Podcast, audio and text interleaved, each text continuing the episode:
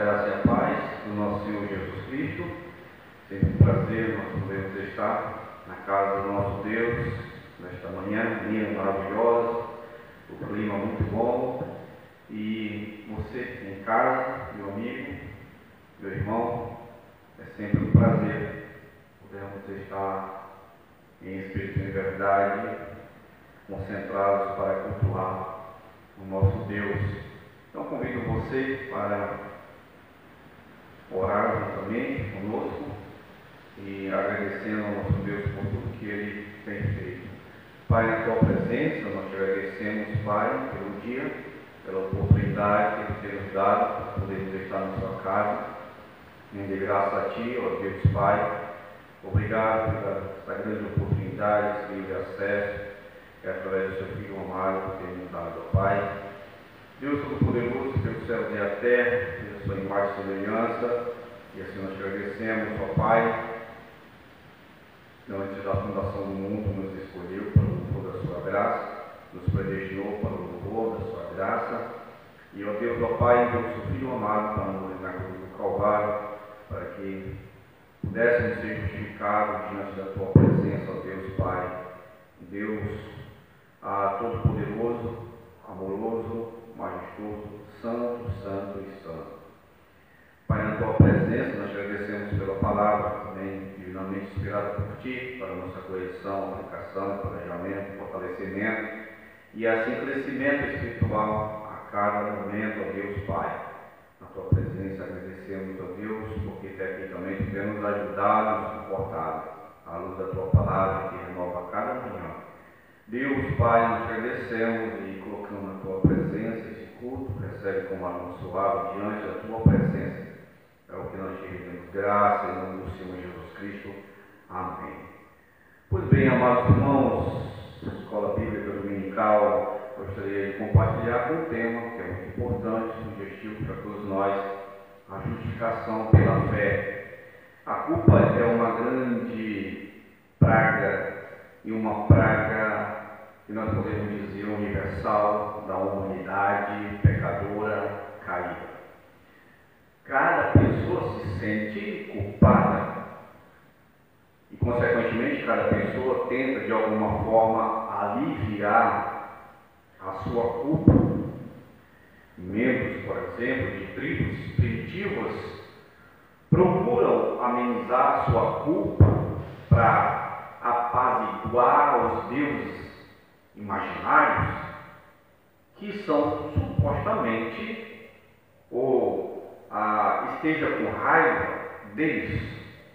Pessoas sofisticadas em cultura podem tomar rota da fuga, por exemplo, da psicanálise, ou alguma outra forma de aconselhamento humano.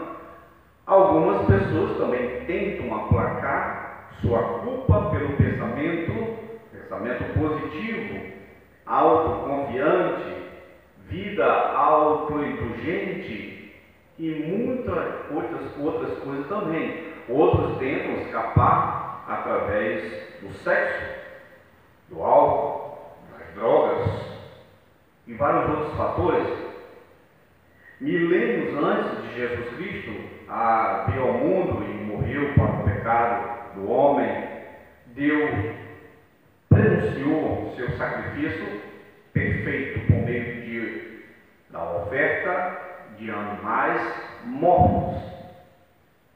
Ele aparentemente começou instruindo Adão para oferecer sacrifícios de sangue como símbolos que apontam para a verdadeira e eficaz do derramamento do sangue de Cristo na cruz do Calvário. O sacrifício de um carneiro, cabra, carneiro ou outro animal nunca tinha poder para perdoar, para limpar pecado, nem nunca foi a intenção. Então, tais sacrifício era só de ida, atos simbólicos, de obediência que, a menos que acompanhado por, uma, por um coração humildemente contrito, não era aceitável diante de Deus, santo, santo e santo. sem confiança reverente no Deus a quem ele ofereceu o sacrifício, o ofertante envolvia apenas um ritual, um rito, e sem sentido algum, como o profeta Isaías declara no capítulo 29, verso 13. Quando Caim, por exemplo, ofereceu o seu sacrifício de grãos para o Senhor, ele pegou, ele pegou tanto por desobediente, trazendo um tipo, um tipo errado de oferta e oferecendo-lhe o espírito errado diante de Deus. Em vez de trazer um sacrifício, um sacrifício de um animal, como Deus havia ordenado, obviamente ele trouxe um fruto do seu próprio trabalho, orgulhosamente, no seu coração, supondo, supondo que esta oferta de desobediência era tão aceitável diante de Deus como que ele tinha prescrito. Mas, amados irmãos, sua, foi o primeiro ato de retidão de obras o precursor de todo tal ato desse, desde o seu tempo, todas as pessoas de todas as épocas que tentou chegar na presença de Deus, diante de Deus, com base em seus próprios méritos e obras, ou por algumas prescrições religiosas humanamente concebidas, seguiu os passos que rejeita a graça e assim a incrédulos, como por exemplo a de Caim. Ao rejeitar o sacrifício de animais prescrito, como Deus assim o tivera falado, Caim, Caim rejeitou a oferta de salvação substitutiva de Deus em seu filho para que sua oferta assim de sangue a, apontou. Abel, por outro lado, seu irmão, através da oferta de obediência, obedientemente, podemos falar, o sacrifício de sangue, Deus, como Deus exigia, na fé saltou através dos séculos e tocou a cruz de Cristo. Deus aceitou a sua oferta, não porque tinha qualquer benefício espiritual em si, mas porque ele foi prestado em fé e obediência. Desde a época de Caim e Abel, as duas linhas divergentes de obras e fé têm caracterizado a vida religiosa do homem. As pessoas que seguem o caminho do homem, seja ela qual for, seguem a mentira de Satanás e pelo caminho de Caim. A pessoa que segue o caminho de Deus, segue o caminho de Abel, o caminho da graça, o caminho do perdão, o caminho da obediência. Essas duas linhas de aproximação a Deus pode ser seguida em todo o Antigo Testamento quando você assim a lei observa. Os construtores da Torre de Babel seguindo o caminho descrente e rebelde de Caim, enquanto que Noé e sua família seguiram a acreditar em obediência diretamente pelo caminho de Abel.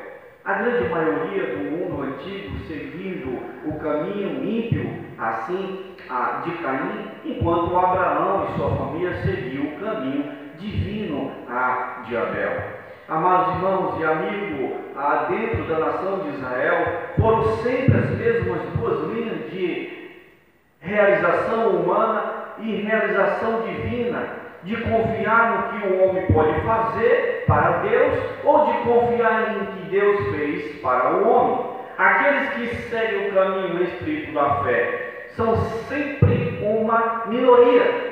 Mas para isso, o remanescente fiel, as bênçãos de Deus nunca o cessam e as suas promessas nunca falham, porque o nosso Deus é fiel.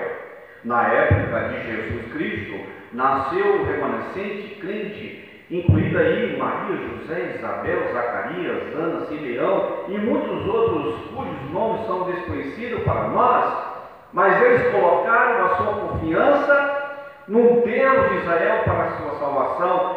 E implicitamente acreditavam que o Antigo Testamento, com sua palavra divinamente revelada, eles fielmente e de bom grado conformado com o seu comportamento para cerimônias e os padrões prescritos de Deus, ao mesmo tempo demonstrando que a sua confiança estava no próprio Senhor, não na manutenção dessas cerimônias, desses padrões importantes, ah, como tal testemunho externo de obediência estava sobre a antiga aliança. Então, amados irmãos e amigos, mas quando Jesus nasceu, a grande maioria dos israelitas, seja na Palestina ou em outras partes do Império Romano todo, continuou a perverter e adicionar a revelação do Antigo Testamento e de colocar a sua confiança em si mesmo, procurando a sua própria bondade e realizações para torná-lo aceitável diante de Deus. A grande massa da tradições ou da tradição rabínica foram fundamental na religião de obras, na ideia de alcançar mérito diante de Deus através da escrita, em observância de uma lista quase infinita de regulamentos, de normas, de leis prescritas, cerimônias artificiais etc. E a maioria dos líderes judaicos exemplificados pelos escribas e fariseus hipócritas, orgulhosamente acreditavam que suas obras religiosas colocaram ou colocou em favor especial de Deus e ganhando-lhes perdão por seus pecados. Foi entre esse vasto grupo de judeus legalistas que os judaizantes assim surgiu, afirmando a seguir a seguir a Cristo, mas ensinando que o gentio ou o gentil tinham que se que se circuncidar e seguir a lei mosaica antes que ele pudesse ser salvo em todos os crentes. Então, os judeus e gentios teve de continuar a cumprimento ou cumprimento dessa, dessa lei a fim de manter a sua relação com Deus. Seus ensinos não só corrompeu o Evangelho, mas também o ensino do Antigo Testamento em que o caminho da salvação foi sempre e somente pela fé obediente em Deus. Em nenhum momento na história uma pessoa foi salva por seu próprio mérito. Antes e durante o tempo dos homens, ah, pelo pacto mosaico, foram salvos somente pela fé. Abel, Enoque, Noé, Abraão, Sara, Isaac, Jacó, José, Moisés, Raabe, os juízes piedosos, reis, profetas e todos os outros santos do Antigo Testamento foram salvos apenas na base da fé. Todas essas pessoas, sejam homens ou mulheres, judeus ou gentios, obteve aprovação através da sua fé. Hebreus capítulo 11, verso de 1 a 39, nos mostra claramente sobre isso. O judaizante, portanto, não estava ensinando a doutrina do Antigo Testamento, mas a doutrina cardeal de Satanás, que uma pessoa pode, por sua própria bondade e trabalho, ganho graça, ou ganha graça diante de Deus, e por isso que Paulo se refere aos judaizantes como cães, maus obreiros, a falsa circuncisão em Filipenses capítulo 13, verso 12 circuncisão falsa, não é isso? Que é, que é usado somente para usar, que é usado no Antigo Testamento, oferece a mutilação e a mutilação a, que nós conhecemos como mutilação sexual pagã. Paulo estava declarando que para um descrente não importa o que o seu é, o seu padrão, as suas é, realizações judaicas poderia ser, a circuncisão ascendeu a não mais do que a mutilação pagã. Por isso, não é judeu o que é exteriormente, nem a circuncisão a que é somente na carne, mas ele é o judeu que é no interior. E circuncisão aqui é do coração, pelo Espírito, não pela letra, como ele vai referir em Romanos capítulo 2, versos 28 e 29. Desde a vinda de Cristo, os cristãos só podem ser assim a circuncidar, circuncidar pelo coração. Nós somos a verdadeira circuncisão. Paulo explicou aos crentes de Filipos que adoram o Espírito de Deus e nos gloriamos em Cristo Jesus e não confiamos na carne, como Filipenses capítulo 3, verso 3. Nenhuma pessoa de sua época tinha mais razão do que Paulo se vangloriar em sua herança e as suas realizações judaicas, ele era circuncidado ao oitavo dia da nação de Israel, da tribo de Benjamim, hebreu de hebreu, quanto à lei, fariseu, quanto à justiça que há na lei, irrepreensível, mas seja qual for as coisas, para mim era lucro, essas coisas que eu considerei perda por causa de Cristo. Mais do que isso, considero tudo como perda, tendo em vista o valor de existência do conhecimento de Cristo Jesus, meu Senhor, pela qual sofri a perda de todas as coisas e a considero como lixo, a fim de que eu possa ganhar a Cristo pode ser encontrado nele. Não tenha a minha justiça que vem da lei, mas a que vem pela fé em Cristo Jesus, a justiça que vem de Deus, a base da fé. Filipenses capítulo 3, versos 5 a 9. Então, amados irmãos, o judaizante reconheceu Jesus como Messias mas porque a sua visão do Messias era corrupto, assim era a sua visão de Jesus eles não ah, olharam para o Messias como o Cordeiro de Deus que tira o pecado deles. Por quê? Porque eles não acreditavam que eles tinham pecado e que existia ou existia tal ah, sacrifício a fim de ser perdoado. Como se considerados judeus cerimoniais, eles estavam convencidos de que já tinham pleno favor de Deus e estavam espiritualmente e moralmente aceitáveis a Ele, assim como eles eram. Mas, amados irmãos, essa visão judaica, como é refletido no argumento do livro de Hebreus, quando você olha, em que o escritor vai para os grandes cumprimentos para convencer seus leitores judeus que o Messias Cristo é superior aos profetas, aos anjos e até mesmo a Moisés, quando você olha em Hebreus capítulo 1, verso de 1 a 3 até o capítulo 6, ele não era simplesmente um outro grande judeu. Ele era de uma ordem completamente diferente. O próprio Filho de Deus, Salvador do mundo, cuja cerimônia de sacrifício era necessário que todos possam estar bem com Deus. Então a profundidade é muito grande. Em Gálatas, capítulo 2, verso 11 a 21, a cena muda de Jerusalém e do conselho lá para Antioquia da Síria, onde a primeira igreja em uma a área gentia foi criada e onde Paulo e Barnabé serviu como co-pastores com a ajuda de outros ah, três homens, quando você vê o relato em Atos capítulo 13, verso 1. Então Paulo continua a defesa de suas credenciais apostólicas ao relatar seu exercício da autoridade em uma ocasião, até mesmo sobre ah, o próprio Pedro, a quem a maioria dos crentes da igreja primitiva considerava como o apóstolo preeminente. E Paulo não hesitou em corrigi-lo quando ele estava fora de sintonia com a verdade. Então, amados irmãos, convido você a abrir a sua Bíblia para Gálatas, capítulo 2, verso de 11, verso 11 ao verso 21. Gálatas, capítulo 2, verso 11 ao verso 21. Paulo repreende a Pedro a justificação pela fé Cristo Jesus diz assim: Quando, porém, Cefas veio a Antioquia resistir a face a face, porque se tornara repreensível.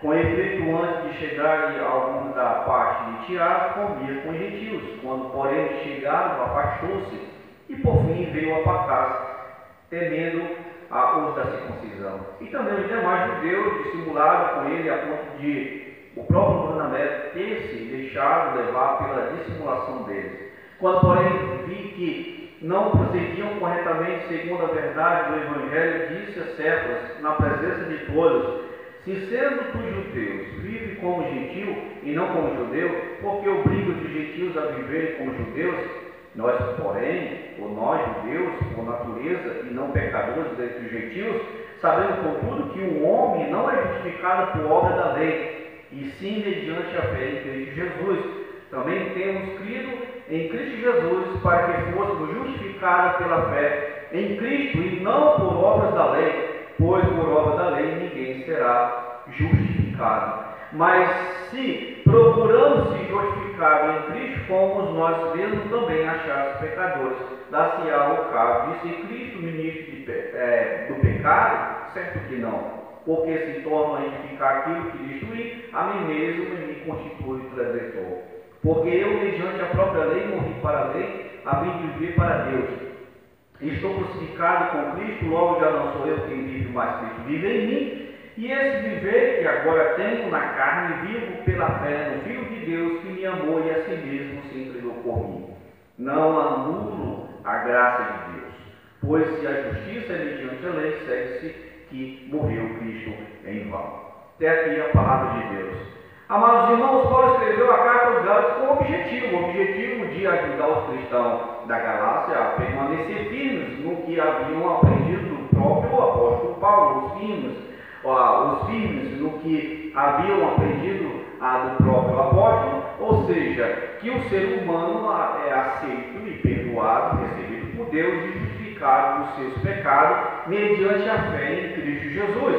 Paulo havia anunciado entre eles as boas notícias do Evangelho, quando alguém, judeu ou gentil, se arrepende dos seus pecados, após reconhecer que é pecador, quando crê que Jesus Cristo morreu na cruz e derramou seu sangue precioso como pagamento pelos seus pecados, quando pela fé se apropria do sacrifício de Cristo, a obra consumada na cruz do Calvário lhe é imputada mediante a fé. Ele tem os pecados perdoados e é aceito por Deus mediante Jesus Cristo, seu Filho amado. Em suma, amados irmãos, Deus já realizou tudo o que é necessário para a salvação do homem enviou seu filho, providenciou um sacrifício completo e perfeito, chamou os que são seus, concedeu-lhe fé, mudou o coração deles e recebeu livre e condicionalmente em Cristo Jesus. Esse é o Evangelho da Graça. Esse é o Evangelho da Graça. Essas são as boas novas que nos são ensinadas no livro sagrado, a Bíblia. Todavia, na época do apóstolo Paulo, bem como em nossos dias, nem todos concordavam com esse caminho, nem todos entendiam que essa, esse é o caminho de Deus. Os judeus que haviam recebido a lei por intermédio de Moisés, e como eu já falei na introdução, e acrescentado a, ainda a ela ainda outras leis que eles próprios haviam elaborado, embutido nesta lei, achavam que para se justificar diante de Deus não bastava ter fé. Era preciso também praticar todas as obras que a lei assim exigia. Põe e colocava diante deles.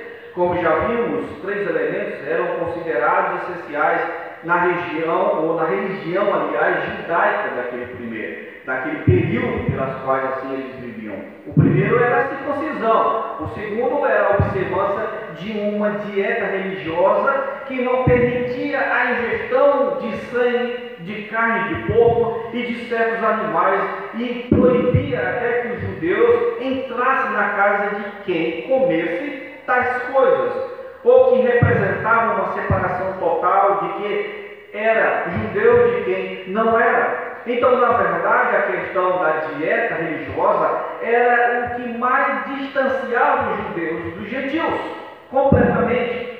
Um terceiro elemento pela qual é essencial era o calendário judaico, que estabelecia as festividades e dias sagrados, além do sábado, todos guardados de forma religiosa. Então, quando Paulo começou a ensinar a salvação pela fé em Cristo Jesus, sem as obras requeridas pela lei, muitos judeus rejeitaram esse evangelho. Primeiro, por quê? Porque não criam que Jesus fosse o Messias de fato e verdade.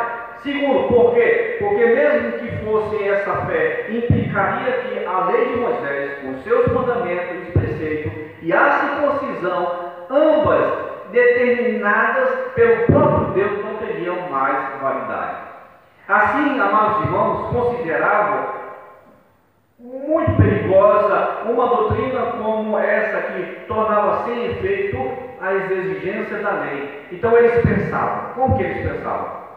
Afinal, se dissermos a uma pessoa que ela é salva pela fé, sem as obras requeridas pela lei, não estaremos de alguma forma incentivando-a a fazer o que é errado, uma acreditar que será salva pela fé somente, poderá ser tentada a viver de qualquer maneira. Tirar a lei da equação seria uma espécie de incentivo ao pecado. A lei diz o que não se deve fazer. E se alguém precisa dela para ser salvo, então todas as pessoas estão livres para pecar. Então essa era a ideia pelas quais eles tinham em mente, e era essencialmente essa acusação que os judeus estavam fazendo diretamente contra Paulo. E preocupado com isso, até mesmo os judeus que criam em Jesus, era o Messias, passaram a perseguir o apóstolo. Onde quer que ele pregasse o Evangelho, os missionários judeus tratavam de desfazer seu trabalho. Assim que Paulo deixava a cidade, por exemplo, como já você pode ver ah, no livro de Atos, esses missionários judaizantes não negaram que a salvação era obtida em Cristo Jesus, mas afirmavam que não bastavam crer assim dele. Era preciso crer em Jesus e se considerar crer em Jesus eliminar a carne de porco da dieta em Jesus, é, crer em Jesus e guardar a Páscoa. Ou seja, não bastava crer em Jesus, era necessário também guardar as obras da lei. Então sempre tinha uma porção a mais. Cristo mais, Cristo mais aquilo. E assim e era a ideia deles. Segundo o que eles ensinaram, a graça não era nada sem as, prescrições, né? Ah, do, Antigo Testamento e outras tantas que os judeus haviam elaborado no decorrer dos anos. E foi justamente para preservar o Evangelho da Graça que Paulo escreveu esse livro maravilhoso aos Gálatas.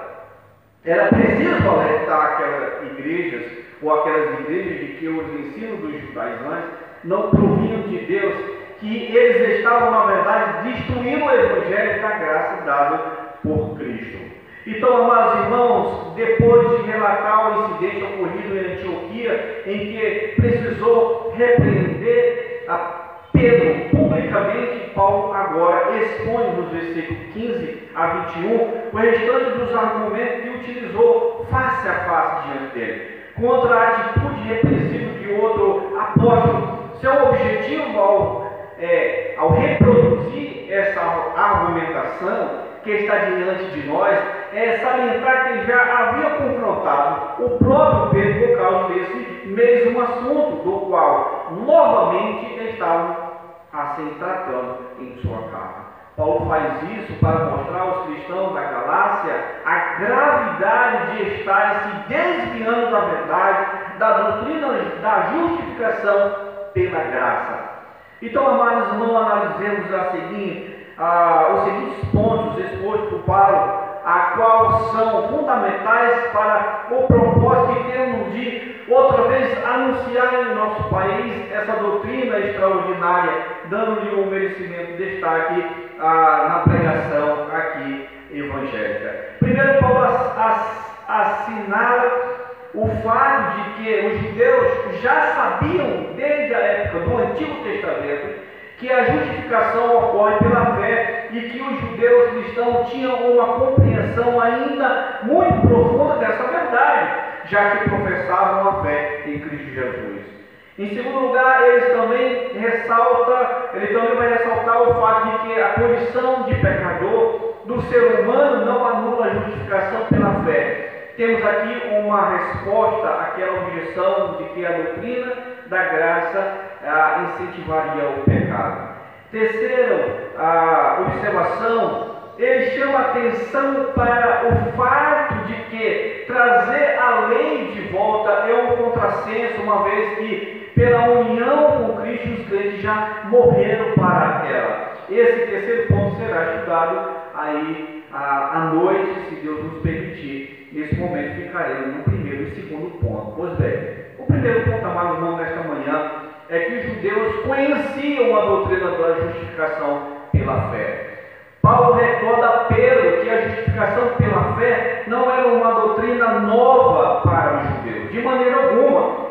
Ele diz assim no verso 15 ah, e o verso 16. Nós, ou seja, ele referiu Pedro e Paulo e os judeus cristãos em geral. Não é isso? Nós, judeus, por natureza, e não pecadores dentre os gentios. Sabendo, contudo, que o homem não é justificado por obra da lei, e sim mediante a fé em Cristo Jesus. Também temos crido em Cristo Jesus, para que fôssemos justificados pela fé em Cristo e não por obra da lei, pois por obra da lei ninguém será A princípio, esse texto aqui apresenta ser um pouco complicado é, para expressar, ensinar, mas talvez ajude aqui, nos ajuda a dar um parecer, a explicar quando você olha o verbo ser, que está implícito na primeira sentença. Nós que somos judeus por natureza e não pecadores dentro dos gentios. O que Paulo está dizendo ao outro apóstolo é o seguinte, amado irmão: Pedro, eu e você somos judeus de nascimento, portanto, nascemos dentro da aliança, conhecemos bem a lei de Moisés, não somos pecadores entre os gentios, ou seja, os judeus consideravam os gentios pecadores e transgressores da lei por não conhecê-la. Mas, mesmo assim, nós sabemos que o homem não é justificado por obra da lei.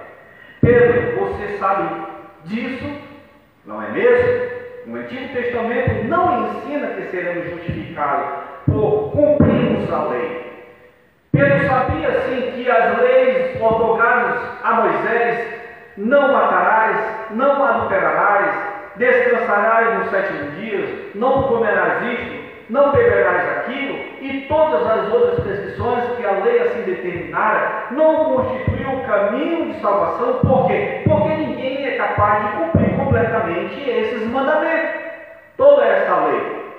Ele sabia que as obras requeridas pela lei eram uma forma de Deus louvar o povo a demonstrar gratidão por sua graça, além de servir com marcas de um povo especial. Só os legalistas, os judeus que nunca entenderam direito a lei de Moisés é que tentavam obter a salvação por esforço, por esforço próprio, pela observância rigorosa de todos os mandamentos que ela assim continha e determinava.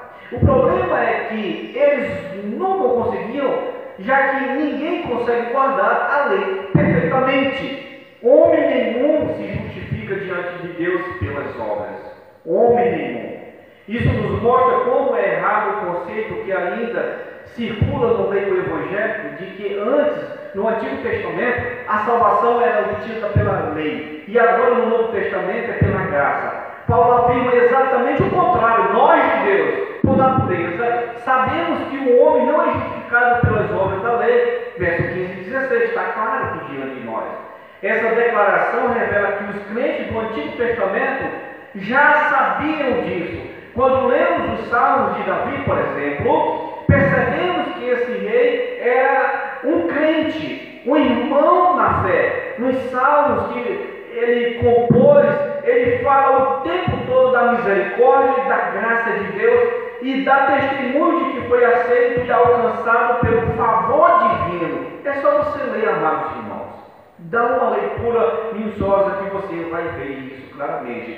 Davi chega ao ponto de declarar que a graça de Deus é melhor que a vida. Naquelas composições maravilhosas, ah, maravilhoso dele, ah, musicais, o grande rei de Israel confessa seus pecados e se lança nas mãos bondosas e misericórdia de Deus. O Salmo 32, por exemplo, e 51, ah, relata o justo do Antigo Testamento que vivia pela fé na misericórdia divina. Dá uma lida lá. A graça de Deus era principalmente percebida nos sacrifícios que eram feitos no templo, nos cordeiros imolados e sacrificados, no sangue derramado daqueles animais, o crente judeu no Antigo Testamento entendia que o sangue desses animais sacrificados era uma figura do sangue do Salvador que seria derramado a favor dele.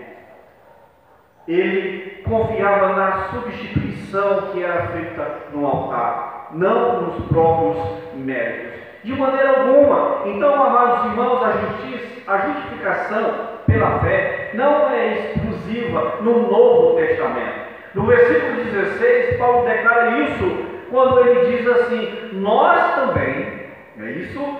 Nós também temos crido em Cristo Jesus para sermos justificados pela fé em Cristo e não pelas obras da lei, pois ninguém será justificado pelas obras da lei. Na, na parte B do verso 16. O coração do dilema espiritual do homem é que ele é incapaz de superar a pecaminosidade total que o separa de Deus Santo. Amigo de Jó, Bildade perguntou: Como então pode um homem ser justo para com Deus? Lá em Jó, no capítulo 25, verso 4. Como pode um pecador em outras palavras, culpado, condenado, miserável, desgraçado, a ser justo e assim aceitável a Deus, a prestação é, de justificação pela fé é a resposta de Deus para esse dilema e a necessidade, amados irmãos. Nenhuma quantidade de observância da lei pode fazer uma pessoa justa. Por quê? Porque a raiz do pecado está na caída do, do coração do homem e não em suas ações. O problema é básico do homem é no que ele é e não no que ele faz. Atos pecaminosos são apenas a expressão externa de uma natureza depravada, corrompida, que contém pensamentos pecaminosos. Uma pessoa que odeia é interiormente um assassino ou não, ele sempre leva a vida de, a, de outra pessoa. Mas quando você olha a, em Mateus capítulo 5, por exemplo, preste bem atenção, Mateus capítulo 5, verso 22, olha que vai nos informar, amados irmãos, capítulo 5, verso 22, diz assim. Eu, porém, digo que todo aquele que, sem motivo, se irá contra o seu irmão, estará sujeito a julgamento, e quem proferir um insulto ao seu irmão estará sujeito a julgamento do tribunal, e quem lhe chamar tolo estará sujeito ao inferno de fogo. Aí, uma pessoa que odeia interiormente é um assassino, ou não? Ele sempre leva a vida de outra pessoa. O homem que tem pensamentos imorais sobre as mulheres é um adúltero. Ou não? Ele nunca comete um ato físico ah, do adultério. Capítulo 5, verso 28. Por conseguinte, amados irmãos, nenhuma quantidade de obras da lei pode salvar uma pessoa. Por quê? Porque até mesmo o melhor dos trabalhos humanos não pode mudar a natureza da pessoa fazê-las. Romanos capítulo 3, versos 19 ao 20, vai falar, sabemos que tudo que a lei diz, fala para aqueles que estão debaixo da lei, que toda a boca esteja, toda boca, aliás, esteja fechada, e todo o mundo seja condenável diante de Deus, por quê? Porque pelas obras da lei, nenhuma carne será justificada diante dele. A lei é importante como um espelho para nos mostrar nossa pecaminosidade, mas só pode revelar o pecado, não removê-lo. Mas agora, sem lei, a justiça de Deus se manifestou, tendo o testemunho da lei e dos profetas, mas a justiça de Deus mediante a fé em Cristo Jesus para todos os que creem, porque não há distinção para todos que todos pecaram e ficam aquém da glória de Deus, sendo justificados com um presente por sua graça, mediante a redenção que há em Cristo Jesus. Pois que o homem é justificado pela fé, sem as obras da lei. Amados irmãos, só a fé em Cristo Jesus pode trazer uma pessoa do dom da graça, da justiça, que oferece perdão e salvação. A fé em Cristo não é mero sentimento intelectual para o fato de que Jesus morreu e ressuscitou por causa do pecado do homem, mas é a confiança pessoal em sua morte para remover e perdoar os próprios pecados. É compromisso total com a submeter-se a Ele como o seu Senhor, como Tiago capítulo 4 vai nos informar no verso 7. Amados irmãos e amigos, seu argumento, seu argumento é que, assim como os verdadeiros crentes do Antigo Testamento tinham a compreensão de que seriam justificados diante de Deus mediante a fé em Cristo Jesus, agora eles próprios, sendo também judeus, buscavam justificação pela fé em Cristo Jesus. A fé que Deus exigia no Antigo Testamento ficou então mais e mais claramente a, definida como fé em Jesus Cristo, no Filho de Deus, o Salvador do mundo, né? claramente. No Antigo Testamento, amados irmãos, temos como exemplo de salvação pela fé o próprio Abraão. Está escrito em Gênesis que Deus chamou lá em Gênesis capítulo 12, Abraão lhe prometeu uma descendência da qual seria alguém que abençoaria todas as nações da terra. Não é isso? Verso 1 ao verso 13. Também está escrito que Abraão creu em Deus.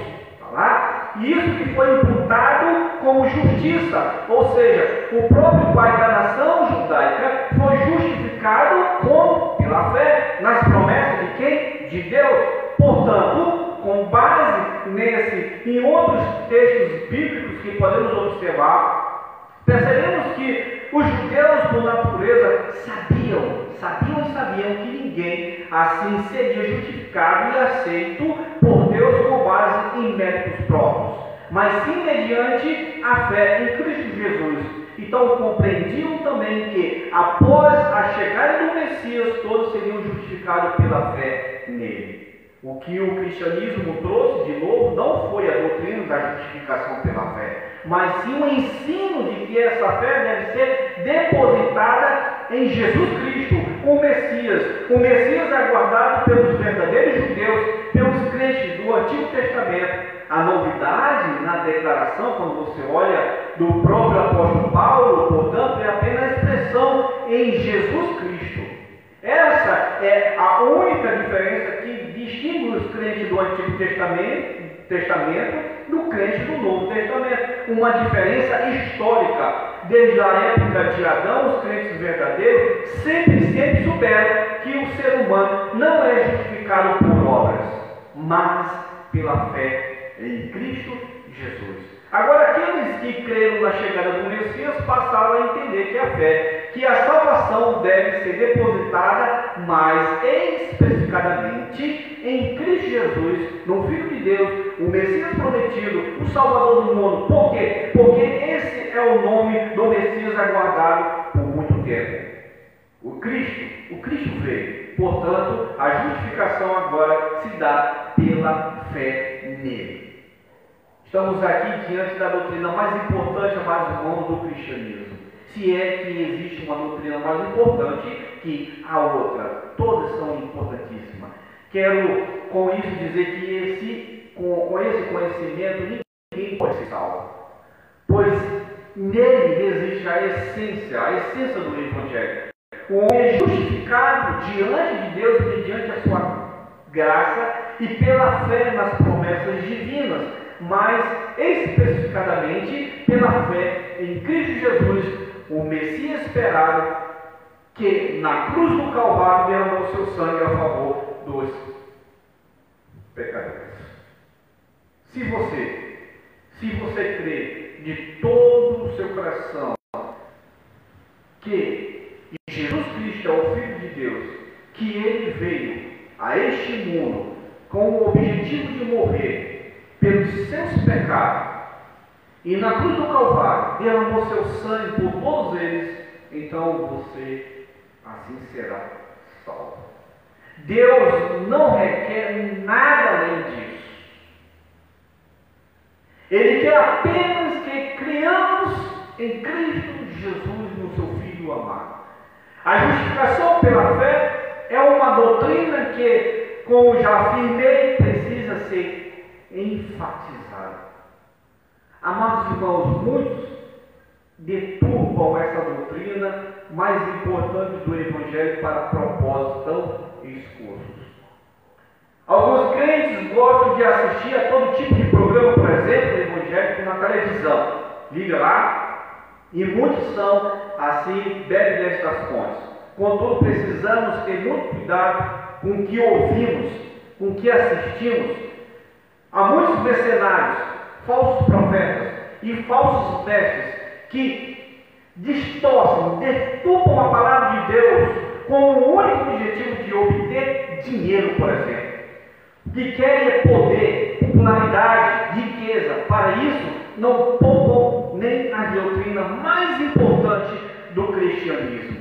Diante deles é preciso ter a mesma atitude do apóstolo Paulo, a de ficar firme e não ceder nenhum instante em nome da verdadeira doutrina da justificação pela fé, mediante no seu Filho amado, o Senhor Jesus Cristo. O segundo ponto, amados irmãos, nesta manhã, é o pecado não anula a justificação pela fé. No verso 17, Paulo assim responde a uma objeção. Ele vai falar: Mas se procurando ser justificado em Cristo, como nós mesmos também, achados pecadores, dá-se-á o caso de ser Cristo ministro do pecado? Certo que não. Não se sabe de quem era essa objeção, talvez fosse dos missionários, obviamente, judaizantes, ou da comitiva de Jerusalém. A objeção a que Paulo se refere provavelmente era esta: Paulo, se sou justificado pela fé, sem as obras da lei, isso quer dizer que você se tornou perfeito? Você não continua a pecar, mesmo depois de convertido? Isso não corresponde a transformar Cristo em ministro do pecado? Se os que Cristo salvou continuam pecando, então ele não estaria promovendo o pecado, já que as obras da lei não importam mais. Com certeza, obviamente, seria essa objeções feitas diante do apóstolo Paulo. Mas se você observar o que ele anuncia no verso 17, nós achados pecados, Olha a expressão pela qual o apóstolo Paulo está falando. Se a doutrina dos judaizantes estivesse certa, então Paulo, Pedro, Barnabé e outros cristãos judeus se enquadrariam na categoria de pecadores, por quê? Porque eles estavam cometendo e comungando com os gentios, os quais, de acordo com os judeus, eram impuros, ministros do pecado, a expressão Aqui é o seguinte, amados irmãos, se o judaizante estivesse certo, então Cristo estaria errado e teria ensinado as pessoas a pecar. Por quê? Porque ele ensinou que o alimento não poderia contaminar uma pessoa. Você pode conferir isso lá em Atos capítulo 10, verso 13 a 15. Ele também declarou que todos aqueles que pertencem a ele são um com ele, é isso? E portanto, um com os outros. Amados irmãos, a lógica incontestável de Paulo condena Pedro, por quê? Porque por meio de suas ações, ele havia de fato feito parecer como se Cristo estivesse mentindo. Então esse pensamento é absolutamente condenável e forçou Paulo a utilizar, a utilizar aqui a mais forte a negativa grega? Certo que não. Ou seja,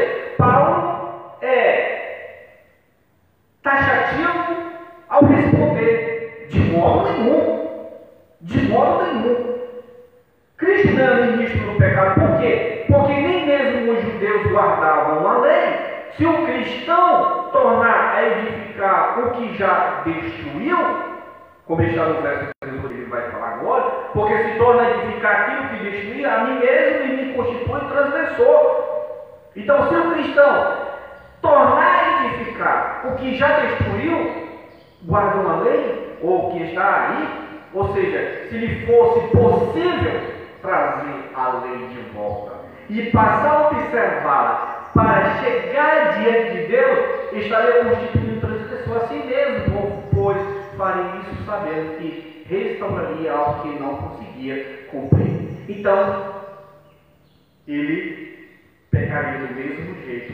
Em suma, amados irmãos, com a lei ou sem ela, o ser humano sempre será um pecador diante de Deus e sempre dependerá da graça, da misericórdia e do favor divino nesta vida. Então, amados irmãos, em Cristo Jesus, ao usar o termo que nos versículos anteriores Paulo havia ah, graciosamente se identificou com os conciliadores, até certo ponto. Agora ele ainda vai graciosamente e com amor suaviza o golpe para os seus amigos, usando como um exemplo hipotético.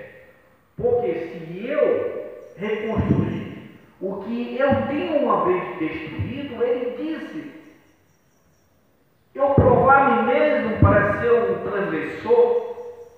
Em outras palavras, nós temos que entender se alguém, tentar reconstruir um sistema de legalismo depois de ele ter uma vez destruído, ele crendo e pregando o Evangelho da graça poderosa de Deus e desamparo pecaminosamente do homem, ele prova a si mesmo, não a Cristo, para ser um transgressor. Ele prova-se a ser um hipócrita e um pecador, abandonando a graça para a lei. E aqui, amados irmãos, ele finaliza essa sequência das objeções e mostrando que só mediante a justificação da fé em Cristo Jesus, o homem pode se chegar diante da presença de Deus Pai. O restante desta passagem, no verso 19, 21, nós iremos comentar hoje à noite, se Deus permitir. Vamos ficar por aqui, apresentar e ver algumas aplicações para, para a igreja de hoje, nos versículos estudados nesta manhã, dos versos 15 ao verso 18. Ah, mas a, a minha conclusão e aplicações, a doutrina da justificação, da justificação pela fé, nos ajudará na hora em cairmos em pecado algo que infelizmente acontece com mais frequência do que gostaríamos. Mesmo salvo, ninguém está livre do poder do pecado nesta vida. Fomos livres da culpa do pecado. Deus nos aceitou e não vai mais nos condenar ao inferno por causa dos nossos pecados, porque Cristo pagou por eles na cruz do Calvário. No entanto, o processo de nos livrar do poder do pecado é constante. Vai durar até o último dia da nossa vida. Quando um crente cai em pecado, o que o conforta? O que lhe dá esperança para se erguer e continuar? É a lembrança de que já foi justificado e que seus pecados passados presentes e futuros já foram perdoados por Deus, que Cristo ofereceu um sacrifício completo e definitivo para todos os assim pecados que ele já cometeu e ainda cometerá. Essa garantia, em vez de ser uma licença ou incentivo para o crente é, pecar, faz o crente avermelhar de vergonha. Por quê? Porque sabe que está pecando mesmo depois de o seu Salvador ter sofrido e morrido por ele na cruz do Calvário. Não há doutrina que mais nos quebrante e nos deixe, amados irmãos, amados irmãos e amigos, humilhados do que essa. Contudo, ela também nos encoraja quando enfrentamos fraquezas de nossa pecaminosidade em nossa vida, nossos atos pecaminosos nossos defeitos e os erros que cometemos. Se não estivermos seguros da doutrina da justificação pela fé, resta-nos o desespero, a culpa, a angústia e a depressão. Sabemos de muitas pessoas que carregam o fardo da culpa. Por quê? porque nunca compreenderam a graça, a justificação pela fé, seus méritos humanos e têm medo de abraçar sem reserva essa doutrina. Amados irmãos, tem que ter isso em mente. Tem que ter isso em mente. Muitas das vezes, quando nós éramos novo convertido, você pode hesitar em abraçar a justificação pela fé, ficando pensando como se eu me jogar nessa doutrina totalmente, o que vai acontecer e que vou me sentir livre para pegar a vontade?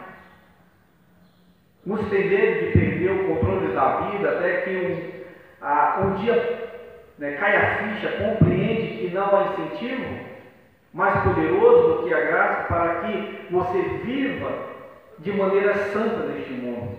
Porque a palavra de Deus nos ensina, nos mostra. Sede santo porque o vosso Deus é santo. Sem santidade ninguém verá o Senhor. Inúmeras passagens nos mostram como nós devemos andar e, e andar nesse mundo mal tenebroso. Como os verdadeiros cristãos, genuínos. A graça nos encoraja, mas nós quando caímos e nos dá força para continuar. Isso nos mostra quando ela é, quando ela é necessária. Por exemplo, não faz sentido participarmos, por exemplo, da ceia do Senhor, se não compreendemos, amados irmãos, perfeitamente a doutrina da justificação pela fé. Deus nos justifica nos perdoa e cancela o nosso pecado pelo sacrifício completo do seu Filho amado, Senhor Jesus Cristo, meio de quem nos recebe pela fé. Então, se você crê nisso de todo o coração, claro, obviamente, você participará da ceia com profunda alegria, gratidão, regozijo. Por quê? Porque você vai lembrar de tudo que Deus fez por você ah, para que pudesse ser seu filho aqui neste mundo. E a mesma motivação se aplica aos demais aspectos do culto e da vida cristã. Que Deus venha nos abençoar, amados irmãos, que nós possamos entender claramente a profundidade da justificação a, pela fé. Que Deus nos dar sabedoria e que possamos estar sempre atentos no que ela tem a nos dizer. Como eu disse, hoje à noite nós iremos ver a segunda parte dos versos 19 ao verso 21. Ok? Que Deus nos abençoe e que possamos estar sempre alimentados pela Sua palavra. Pai amado, nós te agradecemos, ó Deus Pai, Deus Filho, Deus Espírito Santo, ó Deus, Pai, agradecemos por a Tua palavra, que sempre tem nos encorajado, nos fortalecido, nos mostrado, Pai, o Teu amor, Sua graça, Sua misericórdia, para conosco, Deus amado. Deus, nós agradecemos porque até aqui tu temos fortalecido. Deus amado, obrigado porque um dia tu enviou o seu filho amado, morreu na cruz do Calvário, porque o terceiro dia ressuscitou e todo o poder, toda a glória está diante das suas mãos. E assim, ó Pai, para que nós pudéssemos ter esse acesso livre para estar na tua presença, para sermos justificados diante de um Deus Santo, Santo e Santo. Ó Pai amado, obrigado. Obrigado. Obrigado. Em nome de Jesus. Amém. Muito bem, amados irmãos e amigos, às 18 horas estaremos retornando ao nosso culto à noite e assim que possamos é, se preparar para mais tarde possamos estar aqui diante dele para cultuar o nosso Deus.